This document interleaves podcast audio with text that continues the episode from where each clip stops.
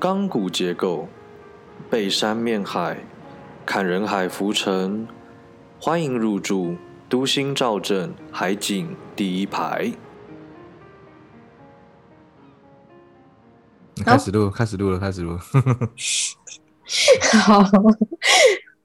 好啦，我们这样，哎、我们那我们有需要先什么开场吗？哎、对，有很多人在盯我们要开啊，说我们还是先开个场吧。好啦，欢迎大家今天入住都心兆镇海景第一排，我是阿元。我是阿桃，其实我们今天跟以往开头大家听起来应该不太一样，就是我们今天没应该是没有把前面闲聊的部分剪进去，因为其实阿桃嗯前面绝大多数的时间都在抱怨他的工作。对啦，不太好剪进去。不过我觉得这个东西好像也会跟我们今天要聊的这个主题有关，因为我们今天要聊的这个东西是成熟，就是虽然说我们的、嗯嗯我们嗯到到时候标题应该是叫做十八禁，呃，跟十九禁到底差别在什么地方？但其实我们这一集主要是要聊的是成熟的分水岭，就是什么是成熟嘛。嗯那像阿桃刚才在讲工作上面的一些抱怨，我其实就以前很多年以前就看过类似那种网络上的心灵鸡汤文，就会觉得说，哦，你好像成熟就叫做你不会去抱怨。呃，嗯嗯，那我其实实反而我觉得这个东西就真的是后面发现是那种屁话鸡汤，因为我觉得反而是并不是说你成熟你就不会去抱怨，而是你成熟之后你会针对真正重要的东西去抱怨，去嗯想要改变。嗯不过这个东西嗯我们可以留到后面再讲，我们先先先从前面的地方开始讲吧。嗯，嗯，你所谓的那个那个鸡汤是什么？退一步海阔天空，或者忍什么？对对步，忍一时风 平浪静。或者是什么 类似类似什么带生意给新手社会人的二十五个建议啊，或者什么李嘉诚留给大家的什么之类的，你知道，就是那种奇奇怪怪的。我懂，我懂。好啦，其实我觉得啊，讲到讲到成熟，其实我觉得我们刚刚录之前，我们两个都还蛮成熟的，你不觉得吗？就是我们都都觉得对方在忙，所以没有，要去一直叮咚对方。对对，今天 今天阿桃就跟我讲说，因为我们现在就是把那个录音录音时间从晚上改到下午，然后阿桃说，哎、嗯，我我我这边已经准备好了，如果你要的话，你可以开，你可以开始架设就是录制的这些这些作业。我就想说，哎、好，可以可以，我大概十分钟以后啊，我要先去上厕所，然后说那我也去上厕所，然后结果就时间就滴答滴答滴答到了，哎，两点半了，怎么大家都还没有？我想说阿桃怎么都还没有 那个上兴线，趣，对，然后所以我就丢了一个赖贴图，他说：“哎、你在干什么之类？”他想说：“哦，我以为你在上厕所。”我说：“我还以我也以为你在上厕所，但其实就是刚才大家 有点太忙了，然后所以没有看到那个那个对录制的链接。反正就我们都很成熟，我们都非常的贴心。我们跟 i 我们 IG 上面 Story 提问的那个回答说自己还是孩子那群人不一样。好好笑哦。好啦，其实我觉得还蛮有趣的，就是说那时候你提十八禁还是十九禁，我那时候还想说，嗯，为什么会有十九禁这个东西？然后后来查之后，我才发现，就是好像在韩国的成年是十九岁。你的发想是从这个来的吗？其实我一开始就知道韩国十九禁是意思是还是十九岁的意思，因为其实哦大家如果大家如果就是一样跟我一样很喜欢看一些色色的东西的话，就其实韩国的三级片拍的非常非常的好，他们就会叫做十九禁。所以我其实一开始我就知道十九禁是什么，但是我只是觉得这个标题上面我很想知道说，哎，因为我们大家都定十八岁。韩国定十九岁，美国定二十一岁可以喝酒，就是我们会认为说这个定哦定这个东西，应该就是意味着某种程度上的成熟吧。但是嗯就拿跟台湾一样都是受中国中华文化影响很深的社会来说，韩国的十九岁跟台湾的十八岁这两个有什么嗯差别吗？就是嗯嗯嗯嗯，作为成熟而言，这它到底有什么差别？所以我想用这个方式来切入哦来聊聊看成熟到底是什么意思。哎、可是你知道后来查了之后，其实它没什么特别意义，只是因为韩国的那个十八岁的那个发音听起来很像在骂对方的老母，对，就那个发音。他发音很像应该话像西本儿。我不知道，哦但对，是我反正、就是、我知道，我知道，我 我是分享。你是从那个你是从那个三级片学来的吗？并没有，不过真的蛮好看，我等一下可以传一点给阿桃看。好好好，好，反正对，然后所以他好像就是为了避免让人家误会说你在乱骂人，所以就直接把十八禁往上加一岁变成十九禁这样子。嗯哼哼哼哼，对，就就这么简单，没有别的意思。就像我们有一些那个医院不会有四楼的嗯道理是一样的。而且我其实记得，我如果没有记错的话，韩国人他们的年龄有一个所谓的韩国年龄，就是哦哦哦，哦就是像我们的民国一样，呃，不太一样，不太不太一样，不太一样不太一样。哦呃，因为你用你如果说台湾人用民国去算的话，你还是用跟那个西元的算出来的数字会差不多。哦一样。但是你嗯如果是用韩国历法去算你的年纪的话，应该会比你用西元的方式算大个一岁。哦，嗯哼哼哎，你哼为什么那么熟啊？你是有教过韩国的妹子？是这个 这个就不好，这个可以这可以留在以后如果有类似的的议题的时候，我再拿出来分享。想说，呃，怎么那么熟这样子？好，好啦。通常我觉得十八，通常呃，应该是说大多数来说应该都是十八岁嘛，对不对？就是我们会觉得说，十八岁会，我们把它界定成是一个呃成熟与幼稚、成年与未成年的分水岭。嗯哼哼，对不对？嗯就我们我们我们台湾是刑法是十八，民法是二十，现在有有有改吗？我不知道。应该是没有跟动吧？台湾哎，台湾十八岁的时候，大家是刚进大学吗？还是高中？大学大一大一啊啊，可是如果有一些早读的话，可能高三就满十八岁了。嗯哼哼哼哼，对对对，反正通常我们就是十八岁嘛。那像像你刚刚讲到这个，我就想到高三的时候，其实我们班上有一些同学，如果他比较早读的话，其实他满十八岁，他就会先去考考机车驾照。然后那个时候，我们就会觉得哇，他好像蛮厉害的，就是感觉他是一个大人的感觉。就对我来说啦，我以前就会觉得十八岁好像就是一个是一个分水岭，是一个大人。就我们我们就会觉得说哇，他可以考驾照了，他可以骑摩托车上学了，然后他可以合法的抽烟了，等等的这样 子。所以哎你还哎，你还记得你自己十八岁当天有做过什么很仪式性的东西吗？我还记得，我没有哎、我对我来说，我觉得我还是小朋友。因为我在我十八岁高中生那个时期，台湾有一个很著名的饮料，现在应该是已经没有皮尔绿茶，你知道皮尔绿茶吗？不知道哎、你说皮尔绿茶，皮尔绿饮料茶就是店的还是 seven？不是不是 seven seven seven 就是便利商店有在卖一个东西叫做皮尔绿茶，我忘记是哪一间食品公司出的，反正它就是喝起来像啤酒，但它其实是绿茶，然后它是没有酒精浓度的。然后所以说、那个时候嗯一开始在高中的时候，有时候就 get 秋，你就会想要去买一个、嗯嗯嗯买个皮尔绿茶来 try 一下，看看大人的滋味是什么样子。哦然后我记得我到十八岁当天的时候，我真的就是直接走进穿着高中制服，大摇大摆走进 Seven Eleven，拿了一罐啤酒，真正的啤酒来喝。那时候就觉得，哎、我好像是个大人。所以我在想说，你有没有什么仪式性的？没，有哎、可是我记得好像前你这样讲，我想到之前以前小时候有流行过那个海泥跟绿茶差不多的东西吧？还是说你们是自己店、套的？手摇店、手摇店卖的，可以卖这种东西吗？有手摇店有卖，然后可是好像乡下地方没有抓得很严，所以其实就是你就算没有十八岁，你也是可以买。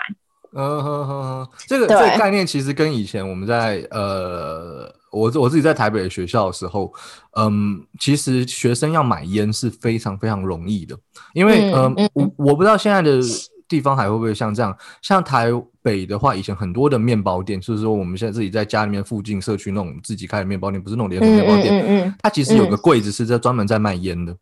哦，对，然后通常这种面包店，即便它有贴说哦禁本商店禁止贩售烟品给未成年的学生，十八岁，嗯，但其实绝大多数的情况，呃，当年的话，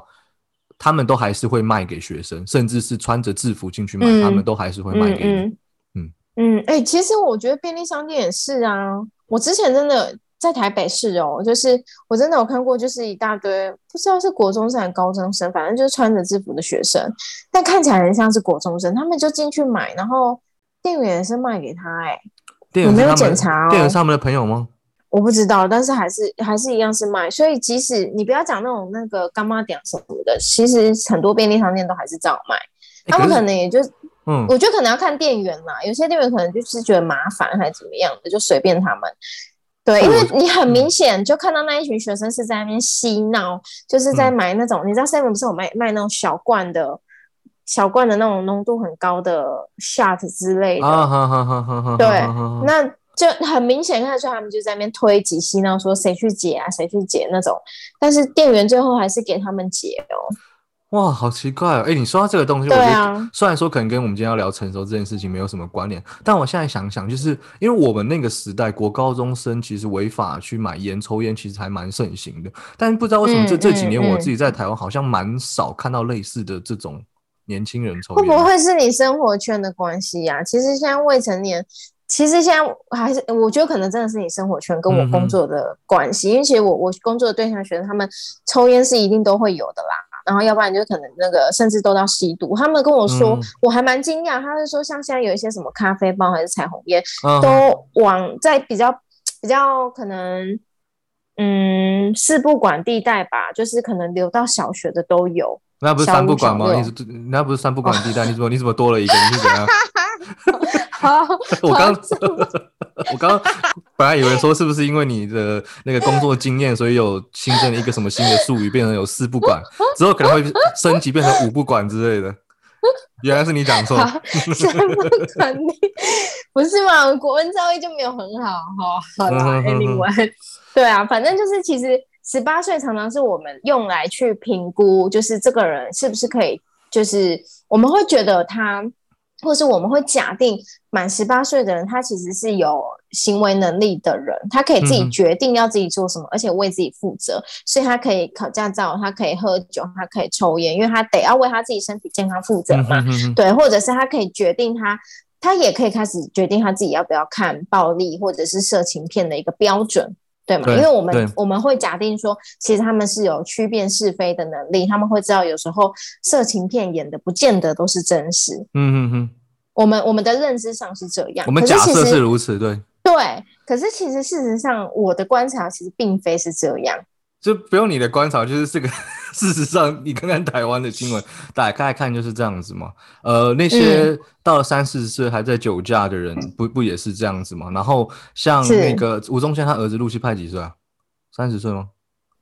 有这么老哦？是不是跟我们哎有这么大吗？哎，陆续派几岁啊？二五二六吗？是不是？他有这么小吗？等下等下，我看一下，反。正就反正反正就二五到三十这区间嘛，对不对？对对对啊！等下，你看看他有为自己的行为能力负责，还不是要他老爸押出来一起道歉？对 对吗？其实我真的觉得，哎，我不知道讲这个会不会被被告还是怎么样。你是说被吴宗宪告吗？对啊，可是可是其实我真的不太认同他的管教的方式、欸，呃，我觉得啦，我我觉得这个我们之后可以来画一集来讲吴宗宪了。你要确定我们不会收到传票再讲。然后如果有传票，我一定截图破 IG 给大家批判解的。好好好啦，对，其实这你刚刚讲个露西派，嗯呃，对，路西派。然后其实，因为我们刚才讲到说明辨是非的能力，这个东西其实也让我想到，我最近不是呃，应该有跟大家分享说，我就是其实换了一个工作，然后、呃，我前阵子跟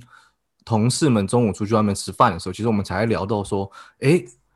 那个赞不赞成？不，应该不不要讲赞不赞，就是关于投票权，台湾的投投票权要想要下修到让十八岁的人有投票权这件事情上面，其实我们也针对这个议题进行了蛮多的讨论。嗯嗯嗯嗯嗯，对啊，本来是二十嘛，对不对？对，嗯，然后哎，现在有过了吗？没有没有，现在应该还还是还没。还在法案草拟，还在讨论当中。对对对对嗯。对，因为其实、嗯嗯呃，我们那个同聚餐的同事里面有外国人，所以其实我们也针嗯。对西方的一些人的观点来进行这个议题的讨论。那其实、嗯。呃，同事里面主要分成两派。的想法，第一派就是认为说，呃，可是你看看现在的孩子们，他们都在用小红书，都在看抖音，然后呃，嗯他们好像在整体心智能力上也没有多大的进展嘛。那我们让他们贸贸然然的让他们有投票权，会不会其实会造成更多呃我嗯们民主制度上面的伤害？那另外一派的人其实就是认为说，呃，你不给他们试试看的话，那他们永远都不会有办法去理解自己参与投票这件事情的重要性。那其实嗯像嗯。我们那个纽西兰同事，他其实给的一个看法就是说，在纽西兰这个问题是没有被讨论的，因为他们讨论，他们他们的意思就是就是指说，只要你是一个人，你是我们的国民，你理应都要受到投票权的保障。所以，我们我根本不应该去思考说你有没有那个能力去进行投票，嗯嗯嗯嗯而是我本来就该给你。所以，就是主要在那个餐桌的话题里面有主要有这三个不不同的面向的讨论。那我自己认为是是说，既然现在像，嗯，这个议题还目前还躺在那个法案的阶段里面，是不是政府可以开始让呃学生有更多的？校园的政治参与的制度，让他们可以去理解说，哎，其实我是可以透过某种程度上的社会跟政治参与的形式来去进行一些改变。因为其实像我自己国中的时候，我们就有发起说，呃，因为那时候我们都要穿，你记得我们都要穿制服，然后这个裤子都要扎到多高吗？啊，裤子也不能改短，也不能改窄，然后那个刘海也不能超过眉毛之类，也不能染色。所以我们那时候其实透过一连串的算是学生运动来去争取一个月可以有一天穿制服。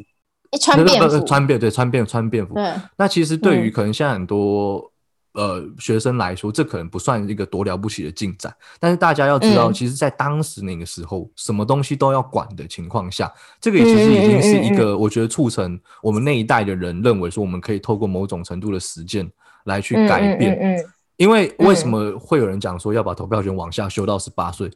一个其中很重要的原因就是，呃，我们。这一代其实眼睁睁在看着上一代的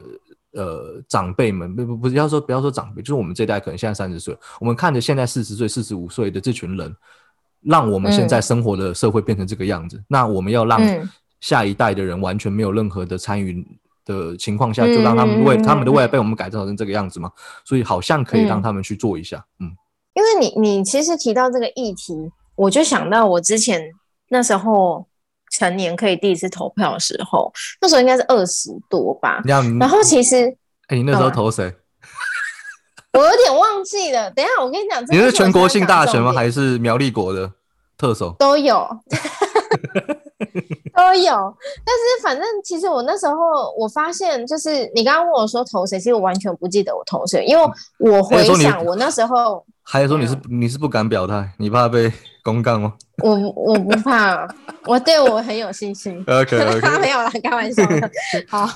没有，我要讲的是说，我发现其实我回想这件事情，我当时对于我自己要投给谁，其实我完全是。不知道的，我也没有任何的想法。就对于政界、政治议题这件事情，完全是一片白纸。就基本上是我爸叫我投谁，我就投谁的那种。对我觉得这个东西，等一下，这个东西就回到你刚刚讲的东西。我觉得不管下不下手，就是我自己觉得这其实不是一件好事。就是我觉得啊，就是我们在思考到底是十八岁还是二十岁可以投票之余，我觉得我们现在应该思考的是说，到底怎么样可以去提升年轻人。对于社会议题的关注跟参与度，就像你刚刚说的，对，就是要要怎么样去培养学生有独立思考的能力？因为我觉得我们的教学，我我不知道现在怎么样，但是就我成长的呃背景跟那个整个教育的环境，我觉得常常都是呃老师叫我们做什么就做什么，然后都是被管的。对，嗯，对，所以其实我觉得你你你我们就是。反正国小、国中、高中都在念书，那你突然之间跟我讲说，哎，你可以投票，可是这些人是谁，我都不知道。我对于现在时事是什么，政治、政治呃背景还是什么的，我完全不懂。嗯哼，就是虽然有上公民课，可是其实其实公民课你其实也我啦，我也是听得不飒飒。那更何况你要怎么怎么怎么去为你的那个投票去做选择呢？即便我是二十岁，我也没有办法做出一个选择啊。嗯哼，因为我完全不懂嘛。对，而且其实我在这个午餐的餐会里面的讨论，我还有提到一个点，就是我觉得现在的学生的学的校园环境跟我们那个时候的校园环境很不一样，因为我们那时候真的有很多法禁，很多很多的规范。但我设想现在的校园内部其实已经是风气相对开放，所以说这些学生要透过日常一般的这种校园政治的参与来去进行什么更多权力的扩增，我认为是很困难，可能也没有这个动机。他们可能也觉得现在的校园环境已经够。够够舒够舒适，我没有必要再去争取什么。嗯嗯嗯嗯。然后再来就是，我觉得这是一个结构性问题，就是如果我们的孩子一天还要不断的去进行晚自习跟补习，然后然后准备考试，其实他们根本没有那个多余的闲工夫去思考政治的参与或是社会议题的参与。是啊。而且像你刚才讲的那个东西，你你对于你要投的人是没有概念。我这时候就可以扯一下雪芙的后腿。雪芙投过马英九啊，因为他觉得马英九很帅啊。你说只因为他很帅，然后投？我记得他跟我讲过，就是雪芙觉得当年觉得马英九很帅，所以投他。那当然，他当然后后后面是非常后悔了。我好像有投过马英九，哎。啊，因为他的形象很好啊。就是我的意思是说，我的意思是说，就是根据我我真的觉得跟家里面看的新闻台会有一些关联。嗯嗯嗯，对，就因为你知道苗栗国的颜色都是你知道 很深的，很蓝蓝到爆。对，所以所以那个时候，而且因为那时候马英九真的很年轻，你就觉得又很帅。好啦，总之总之，可是好啦，我必须说，他当然或多或少还是对我们台湾某某些地方是有一些贡献啦，对不对？嗯对对，但是我真的觉得，嗯，可能地区上吧，就你看，我跟你其实是两个很不一样的，嗯。不一样的极端嘛，就是比如说像你，你刚刚讲你会去参加学校什么，有点像学，不要讲到学运这两个字那么重，但是我觉得就是你会去做一些改革，你会去做一些突破，你会觉得为什么要限制法禁，为什么要怎样怎样什么的。然后像我就会觉得说，对，我不喜欢穿制服，可是其实我我我是很符合法规，有就是在在这个法规里面去去进去，就是有点像乖学生啦，就是像以前不能。这样怎么讲？就是哦，我想到一个例，就是一件事情。哎，我也想到一个例子，不过你先讲。嗯，好，就是我以前国中的时候，就是刚升上国中那时候，就我以前是很文静、很乖、很乖的那种小女孩子，这样，这是真的，这是真的。然后我记得有一次我穿的那个短袜，就是以前我们国中是不可以穿短袜的，我不知道为什么。对，嗯。就是就是不能穿短袜，然后那天我穿的袜子可能刚好就比较短一些，就是可能在其实也没有很短，反正就是超出鞋子可能大概三公分之类的吧。然后我我就在一个天桥上，我就在那边那边就是也没干嘛，就发呆还是看操场跑步打球什么的。然后突然之间，突然之间就有人拿那个棍子抽我的小腿，就这样啪。这样打下来，我就吓一跳。他也没有叫我，就你可以想象，就是你在发呆的时候，突然有人这样子抽你的小腿。因为我们以前夏天的那种女生的制服就是那种短短的裤裙，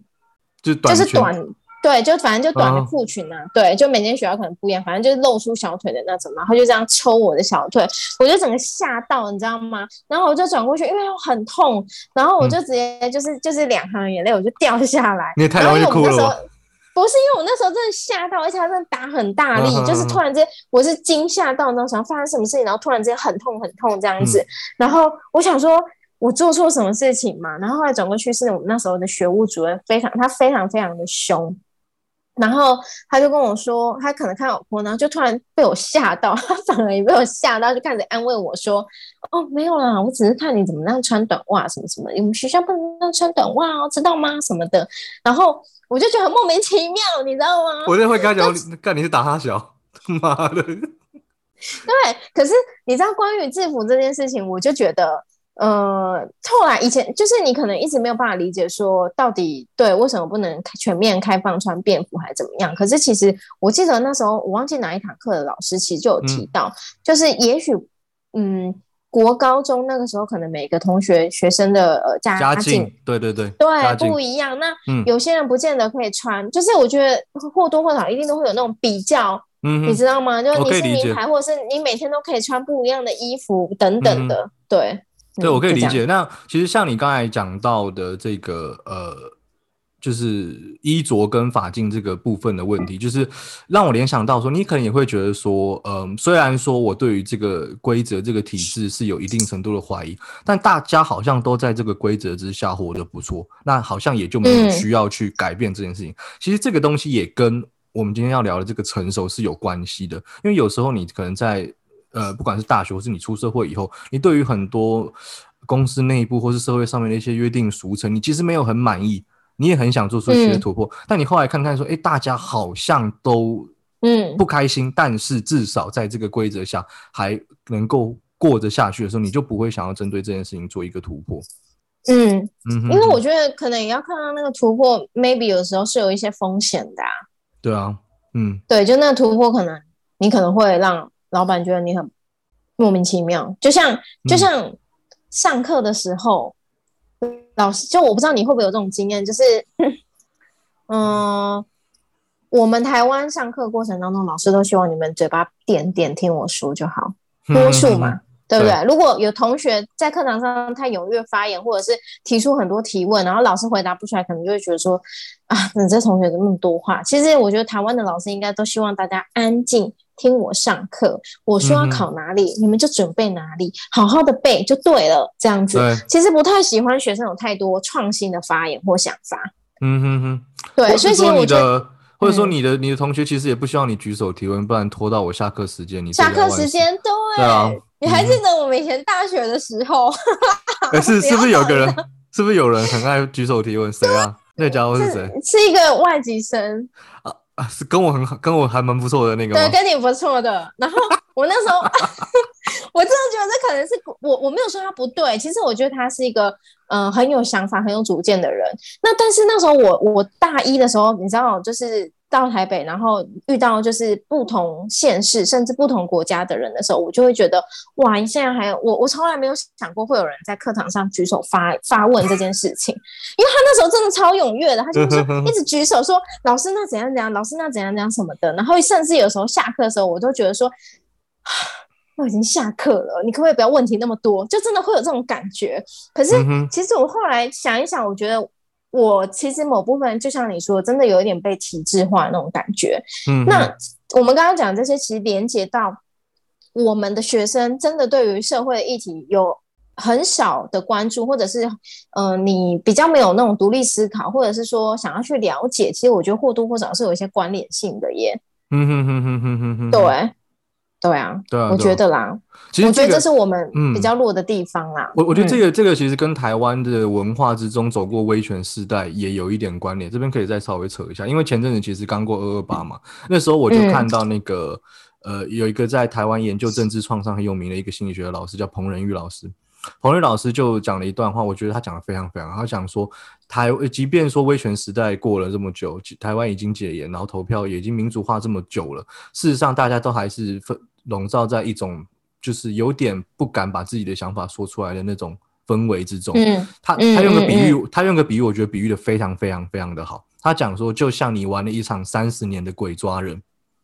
然后你一直躲着，三十年过去了，已经结束，但从来没有人过来跟你讲说，这场鬼抓人的游戏已经结束了。嗯很嗯就是我觉得他嗯讲的这个、这个这非常好，就是台湾人其实对于很多意见的表达，或者是说像你刚才说的向老师提问这件事情，会有点畏惧或是反抗，嗯其实某种程度上可能也跟这个有关吧。嗯，maybe 吧。但是嗯我必须说，我真的觉得他这么做是，就是我们大学的那个同学啦，是是真的，我这是我目前为止我大概还做不到的。可能多数台湾的学生也没有办法像他那么的有想法，或者是那么嗯敢跟老师做，在课堂上，在那么多同学面前去做一些讨论，我觉得蛮不容易的啦。对，但我真的觉得，因为我后来后面去英国之后，英国的学术的体系跟英国的社会就跟台湾的氛围很不一样。我真的是觉得你、嗯嗯你你勇你勇于在大家面前把自己的表的想法表达出来，不要怕笨，也不要怕你问的东西是不是很白痴，对，是一件非常非常成熟的事情啊。嗯是，对对啊，就是，嗯，我我自己觉得啦，就是因为我们今天这集要讲到的就是成熟嘛，那到底怎样子叫做成熟的展现？嗯哼，其实我我觉得这个问题有点难回答，但是我目前所想到的就是说，可能可以从比如说情绪啊，或者是情感的表达，或者是自己被踩线的时候，你怎么去面对跟因应的那个各项这这几个指指标，可以去做一些讨论。我我自己啦，嗯就我自己在在整理的过程当中，而且我会觉得，我就会想到我自己的工作的，就是从我工作的经验当中去做发想，因为我工作的对象其实很多数都是像大学生或青少年，所以我觉得真的很有意思，就是嗯。我的这些工作对象的学生啊，他们常常被就是挑衅或者是自己的线被踩到的时候，他们会很直接的做出情绪上的行为反应。嗯嗯。对，比如说，我就觉得我现在就对你觉得不满，或者是说你为什么讲那句话，然后我我就会直接很直接性的跟你冲突。或是我们其实，在社会新闻上很常看到，就是那种呃两方人马在 KTV 里面大厅，然后一方就说嗯你夸他小，什么什么你嫌他 小，然后就可能会有情绪反应，这可能就是像阿桃刚才讲到的这种呃青少年之间觉得自己的某种线被踩到的情况。对，而且嗯还有另外一种是，我觉得我发现就是说，可能我自己发现，其实我以前也会这样，就是像我大学或高中的时候，其实怎样？你你高我我不会这样回，你会想会我不会夸小回，呛人呐、不会。我现在讲的是另外原来是个太妹例子嗯我现在讲的是另外一个例子，就是说呃，另外一个例子是，就是比如说，哎、我会期待，哎、我这么对阿远好。比如说你嗯生日的时候，我记得你喜欢什么，我帮你过生日，然后我平常你要去厕所，我都陪你去。就假设我哦。们是姐，假设我们是姐妹的话，我们今天要聊晕船吗？OK，不是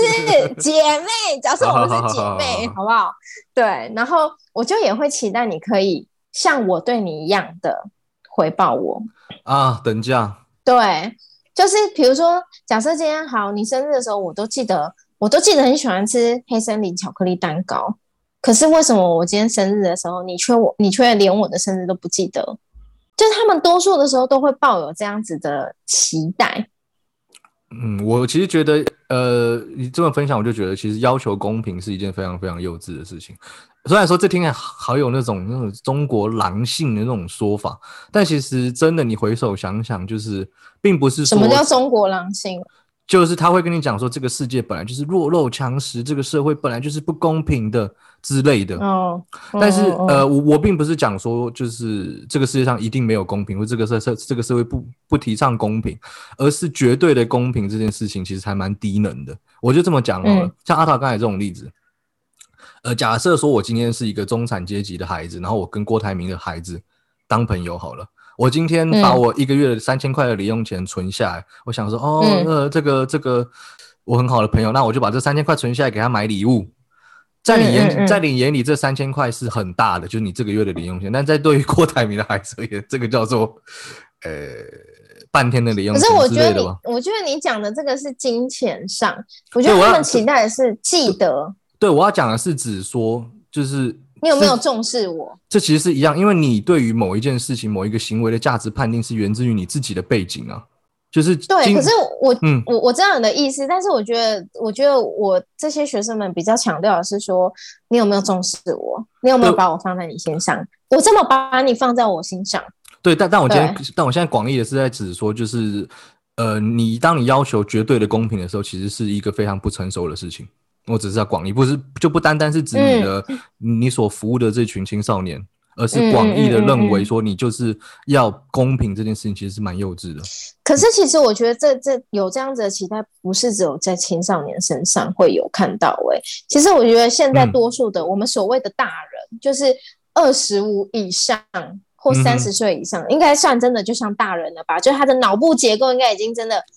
成熟了吧？或或我们希望你是大人啊，对，对，好，总之，因为 对，就 anyway，就是我觉得他们可能都还是会，就是抱有这样子的期待，或者是觉得说，啊，你要记得我啊，我都那么记得你，不管是在人际关系、职场上，或者是甚至在感情，我觉得感情可能是最常见的。嗯哼哼哼哼哼。对，可是嗯我觉得他们都忘记了一件事情，就是说，今天你要做这件事情，其实是你心甘情愿，你你希望他快乐，所以你你你做，而不是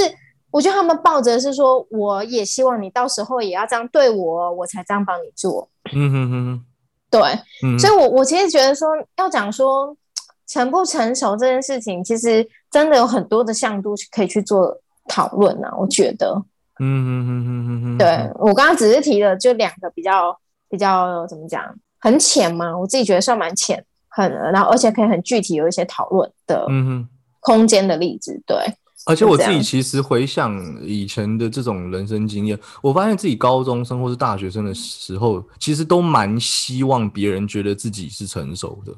但是随着年龄渐长，慢慢到二十五岁、三十岁以后，我好像就觉得成熟，或是别人觉得我成不成熟这件事情，并没有那么的需要。我不知道你听听嗯你听不听懂这个之中的一个差别，就是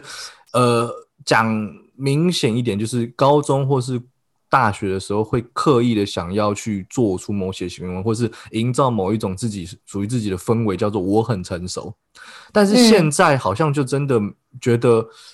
我我觉得也可能是一个真的自己觉得自己是成熟了，所以我已经不再嗯需要别人觉得我成熟。我觉得应该是那种你想要听到是，哎，别人觉得，哎，哇，家人长大了哦，那种感觉。我哎，是吗你你这个就有点太那种那种长辈对对晚辈，我觉得应该是应该是那种女生在我现在在讲的就是长辈对晚辈啊。我，但我其实没有很想听，我现我想听的是那种班上的女生偷偷在角落说，哎，你知道那个阿元哦，我觉得他他跟我们班上其他！他跟我们班上其他男生都好不一样，他他好成熟哦。你自己说，女人是不是都比较喜欢成熟的男人？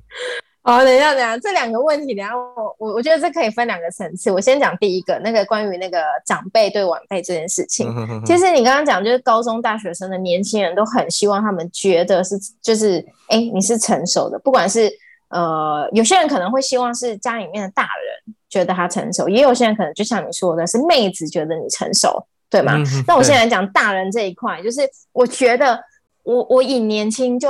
这一辈的人，我觉得我们的大人都太不信任我们的年轻人了，就他们都觉得说，那你觉得我们这一辈有很 很相信我们的年轻人吗？你记不记得我们刚才在讨论十八岁的投票权的时候，我们好像没有很信任他们哦。对，所以我讲的就是说，我们要试着相信他们是有一些能力去做到某些事情。那就算做不到，他们也可以自己去承担那个后果。就我觉得我们担心的有点太多了。嗯，我觉得啦，嗯对，就是嗯、呃我们要相信他们是有问题解决能力，有寻求解决这个方式的这个这个问题，这个这这件事情的能力。我觉得。嗯，就他们有寻求资源、统合资源的能力啦，但是我们的大人都很担心，嗯，我觉得他担心太多了。对，嗯其实像你刚才讲的这个东西，就是可以自己做自己想做的事情，然后同时也可以承受自己做这件事情所可能带来的一些冲击跟负面影响。这个东西其实，在我们 i i g 上面在提问大家的时候，大家普遍呃蛮多人都是讲说自己是在这个时刻觉得自己成熟，就是我能够去做我想做的事情，然后我也有能力负担，我可以为我自己所做的决定负责。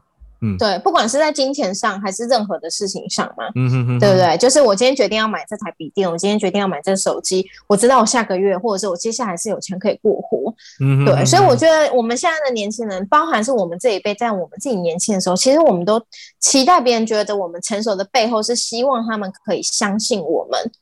嗯，但是大人往往都不相信我们可以做到，都觉得啊你还不够成熟啦，你还对不怎么样啦，对，对所以我就觉得，我就觉得我们，我我觉得我不是在讲我们老一，我们上一辈，就是包括我们自己现在我们这一辈，我们可能也要练习这件事情。也许我们未来有小孩之后，我们可能也要练习，相信我们的孩子他是做得到的，而且即使做不到，可能就花一点时间，他也会做得到。对，或者是说，呃，即便他们真的是不成熟，你也要用用 讲道理的方式来去告诉他们说你们在什么地方不足，而不是真的就是摆明嗯就是你年纪不到，你社会历练不到，所以你做什么事情绝对不行。我觉得这种啊沟通方式就真的不是沟通方式。就不要倚老卖老，觉得好像自己比较厉害吧？我觉得，对，你从这个东西去做延伸，你也会可以想象说，哎，为什么有些国高中生，不要讲高国中生，高中生、大学生会很希望别人觉得他们看起来是成熟的，因为其实嗯当你被人意识为是成熟，你才有那个权利去自主的去做为自己做一些决定。对啊，然后第二个层次就是女生是都喜欢成熟的男男人？我觉得应该是吧，因为钱多，不是吗？成熟不代表钱多，成熟稳重当然都是女生比较喜欢的喽。当然如果有钱就更好了，是不是？对，好啦，我觉得，我觉得我自己在挑对象上面，我觉得成熟的指标对我来说啦，我觉得是情绪上的稳定吧。这让我想到，因为嗯呃你也知道，我某一任前女友跟了一个大她大我们当年十几十十岁的人就跑了，不是只有七八岁吗？没有十岁十岁，当年我们二十，哦，他大十岁哦。那个人三十一岁，对对对。哦，好 对，然后其实你 你他妈你抓笑，对，所以其实呃，我觉得这个又回到刚才我讲说自己大学的时候很喜欢很想要把自己变得很成熟这件事情上面，就是、嗯呃那时候会看那些网络文章，当然不是之后就不是鸡汤文，就会看说为什么人会为什么女人会喜欢成熟的男人这件事情。然后我记得有看过一篇文章，印象很深刻，他就讲他用狗来做那个比喻，就是他讲说幼稚的狗就像吉娃娃一样。然后成成熟的狗可能就是像那种像那种稳重的大型犬，就是黄金猎犬之就是。当周围有什么刺激来的时候，它不嗯会急着去嗯嗯吠叫。对，没错，对对，就是呃，嗯我觉得套到感情这件事情上面的比喻来说，就是假如如果你今天是跟一个很很有吸引力、很 attractive 的人交往的话，他可能附近会有很多不不同的男性、异性或者是同性想要跟他发展不同的情感关系嘛。那如果今天你是个幼稚，你可能就会说啊，你怎么又跟这个人出去？你怎么又跟他说？你都没有在乎我，那那那那那。但是成常会可能一个成熟的大人，他就会慢慢的观察，然后在他觉得嗯他需要适度的提醒你彼此你们两个之间的关系是什么的时候，适度的提醒，就是他不会，我觉得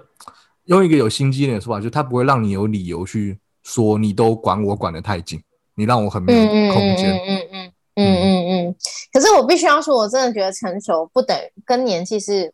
不一定是有关对对联的。对对对对。对，因为我也有看过很多年纪很大但不成熟的人。那你自己是在什么时机点觉得自己变成熟了？我想一下哦，应该是最近吧。诶、可以分享一下。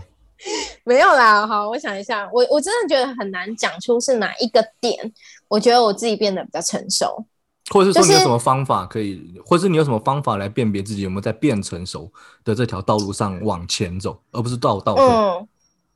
是，我觉得，我觉得这样讲好了，就是说，嗯、有一些比较具体上的作为，呃，不要讲作为，有一些比较具体上可以跟大家分享，就是说，当你看到你以前写的东西的时候，你觉得很好笑的时候，这这个 moment 就是你觉得你自己有开始变成熟，就相较于过去的那一个点，你是变成熟的。呃，详情是不是可以去看我们之前呃听我们之前那集节目，就在翻以前的信那一集。对。但我其实蛮同意阿桃讲的东西，就是我以前呃大概可能二十五岁前后那段期间，去辨别自己有没有比去年更好，或是更因为。不完全是变成熟，而是有没有自自己觉得自己变得嗯更好这件事情。我一个判断标准是我每一年会从去年找几件事情，然后来觉得自己诶，如果当年这么做，我觉得很可笑，或者是他有什么方法可以做得更好，我今年可以想到，就代表其实我某种程度上是有在往前，有在进步，嗯有在变成熟的。对，那其实最应该是说，嗯，嗯你你没有就先说最怎么样？就是最显而易见的，就是你就是你去思考自己以前对那些女友们讲过的话。如果你现在会觉得很非常哈兹卡西、很丢脸、很害羞的话，那某种程度上你也变成熟了。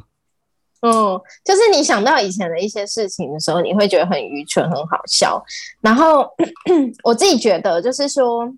现在的我在很多事情上面可以看到，其实我有更多的选择。嗯对，然后那个心境上、心境上的转折吧，就是我觉得以前年轻的时候，你只看得到那，你很局限，就走那条路。嗯哼哼，对嗯哼，不管是在人际，或者是说，呃，学校啊、课业啊，或者是感情上，嗯哼，都是这样子。对，像像以前，其实我自己觉得我在感情上，其实也还蛮幼稚跟无聊的吧。就是你可能会很 care，就是哦，你另一半跟以前的前任怎么样怎么样，嗯哼哼，对，或者是说你可能在感情当中有很多的不安全感，甚至你没有办法有自己呃独处的时间跟空间的那个时候。嗯哼哼哼哼哼，对，但现在自己你发现，其实你还蛮享受自己一个人，就是可以做这些，就是不管做什么事情，发呆或怎么样。对，其实像你觉得啦，其实像你刚才讲的感情之中对于另一半的这些在意，我就让我想嗯到，呃，《阿甘正传》这部电影里面讲一句我还蛮打动我的话。他讲说，因为嗯我觉得像阿浩刚才讲的这个，你对另一半跟可能跟前任或是跟其他人的这些在乎，有些人会觉得变成熟叫做我愿意去包容这件事情，但我其实并不这么认同。就是《阿甘正传》里面讲这句话，其实也很符合我对这我对这件事情的想象，就是。他说：“成熟这件事情，并不是意味着你越来越能够包容跟涵容越来越多的东西，而是你慢慢的意识到你的人生中什么东西是重要的，什么东西是不重要的。嗯你把不重要的东西，剔除掉之后，你慢慢变成一个简单的人。所以，其实我自己三十岁，对于成熟这件事情的理解，变成不是说我对很多事情越来越包容，越来越能够接纳，而是我觉得有些东西我真的是不在乎，那我就不会嗯对他有太多的情绪跟太多的要求。嗯。嗯嗯嗯嗯嗯嗯，就比较不会说像我刚刚讲到的那个工作的一些青少年，为了那些可能对方说跨沙小，或者是就是很多很小事你完全不能理解，这个也可以生气，但是他们就会暴怒，对对对，就很容易，对就可能就像你讲那个吉娃娃，很容易在那边 狂吠这样子。对啊，而且对啦嗯，嗯以前年轻的时候，其实也很常会有那种所谓的假装成熟。那其实那大家都知道，嗯那个、那个不是真的成熟嘛？拿一个、嗯拿一个例子来比方的话，就是呃，以前年轻的时候不是那部片叫《色戒》吗？你记不记得？嗯嗯就嗯嗯嗯梁梁朝伟跟汤唯回文珍的那部片子吗？嗯以以前也有那种在深夜场，就是因为我那时候年纪还没到，所以我就假装混进去去看《色戒》。那时候其实是不能看的，然后那时候当然看对看看就踢球了嘛。但是那个时候，因为你假装成熟，你去看这部片子，所以你踢球。但是现在你我回过头去看这部片子，我可能不会踢球了。我已经变成熟，所以我不会踢。但是某种程度上有可能是因为，就是你知道三十岁你看过后，更刺激的，对，或者是说，或者是说三十岁的时候体力衰退，已经无法再踢球了。所以就是我用这个例子来讲，就是有时候成熟，你去做一件不符合你心智年龄状态的东西，其实真的就是一种嗯勉强。那这种种的反应，不管是踢球还是别的反应，都会出现的嘛。嗯，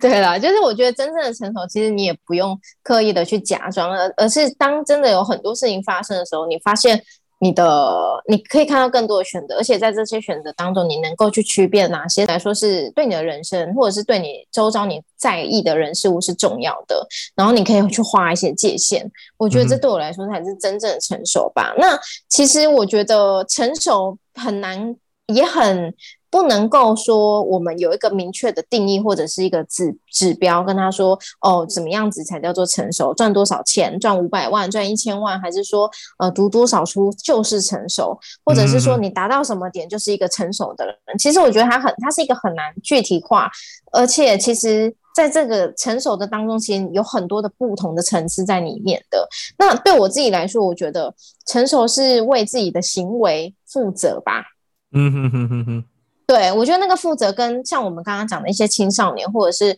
那种不太成熟的八九，他们口中的，就比如说打了人之后就说好啊，你告我啊，反正有什么法律责任，什么告我伤害我扛啊。我自己觉得那个那个负责的层次是不太一样的，这两个是有很大的区别啦。嗯对，我觉得得所谓的成熟，是你在做出一些决定或者是决策，甚至是一些行为之前，你能不能够有能力去思考到这个行为的后果是什么？那除了这个行为之外，你还是不是可能有更多的选择？那你自己喜欢这样子的决策吗？那这个决策后果你可以承担吗？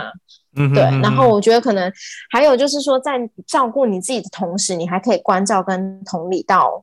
呃别人，或者是我们整体的社会跟环境。嗯，对我同意，因为我真的觉得成熟。我像我们刚刚在很多前面的讨论之中都一直在讲成熟是一个自己对自己观测、自己状态的一个观测，嗯或是说一种定义。但其实我觉得成熟很包含一个非常重要的一环，就是你是不是拥有能够同理他人、共感别人的能力。其实是嗯嗯这几年经验分析心理学界有一个蛮有名的理论叫心智化理论。心智化它其实很复杂，但是它讲讲简单一点，就是它透过心智化这个能力来去。心智化这个能力就是指说，你有没有能力去理解他人心中的一些抽象感觉跟状态。那这听起来实际上就是我们在讲同理心，但其实它又有点不太一样。简单来说，就是嗯心智化透过这个模板、这个理论来去理解这个人的心智是不是处于一个正常状态。因为我们认为一个进入正常发展阶段的成人都必须要有这个能力。那大家如果有兴是有有兴趣的话，其实可以去看一下心智化这个理论。那其实也套到目前最近呃那个不是二八那个乌克兰战争这个事件。嗯呃，我我我自己在网络上看到好多，就是呃，可能来自相对专制国家或是其他国家不同文化的人，会觉得在歌颂入侵别人这件事情，或是歌颂某种国家机器的武力上的强大与伟大。我我我我觉得，我觉得这其实真的是很不成熟，就是你你对于一个强大的集权国家、一个国家机器的认同，既是非常虚假与虚幻的，而且你又没有办法。设身处地的去理解在这场战争中受苦受难的人的苦难，我觉得真的非常非常不成熟。嗯嗯，套一下，就是是最近针对这个战争议题上面的一些想法。嗯 哎，好了，希望这个战争可以赶快停止。嗯，我觉得乌克兰人真的是还蛮让人印象深刻。我觉得跟香港人差不多吧，就是嗯，那个反送中事件以前，大家都觉得香港是一个唯利是图的社会。那其实我我自己在二二八那天我去看了《时代革命》这部片子，然后其实让我就是，嗯唉，就是你然哭吗？我我有泛泪啦，其实他真的是很，他真的很很触动人。我觉得大家如果有空的话，还是趁着档期期间可以去看一下。他有里面有一段就是嗯让我觉得非常感动，就是呃，我不知道大家有没有关注这个这个事件，反正里面有一段就是示威者、抗争者他们守在香港那个理工大学里面。然后警方嗯已经要进去清场了，然后基嗯本上就是非常悬殊，不管是人数上还是武力装备上都非常悬殊。嗯然后这时候剩下的其他的香港人知道这个消息之后，呃，他们就发起一个活动，叫做“去理大救学生”，就是所有的呃大概几十万香港市民们就用各种方法想要闯入理工大学里面去把学生给救出来。然后这段嗯。真的是让我非常非常非常感动，嗯嗯，对啊，推荐给大家，有机会可以去看。好，嗯哼。好啦，嗯哼，哼，好了，今天节目差不多也到这边了。嗯，嗯哼，好，谢谢大家今天的收听啦，我是阿元，我是阿岛，那我们下次见了，拜拜。嗯，拜拜。